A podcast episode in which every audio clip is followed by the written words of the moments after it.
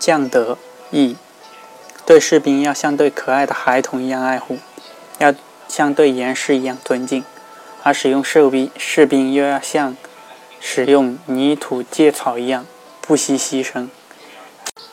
将军是将军的智慧，不轻视兵力少的敌军，也不怕敌军的威逼，做事要坚持到底，直到最后也要像开始一样慎重对待。将军。君王的命令不能在军中军队中直接传达贯彻，军队中只有统兵、将帅的人命令为准，这是将军固定不变的准则。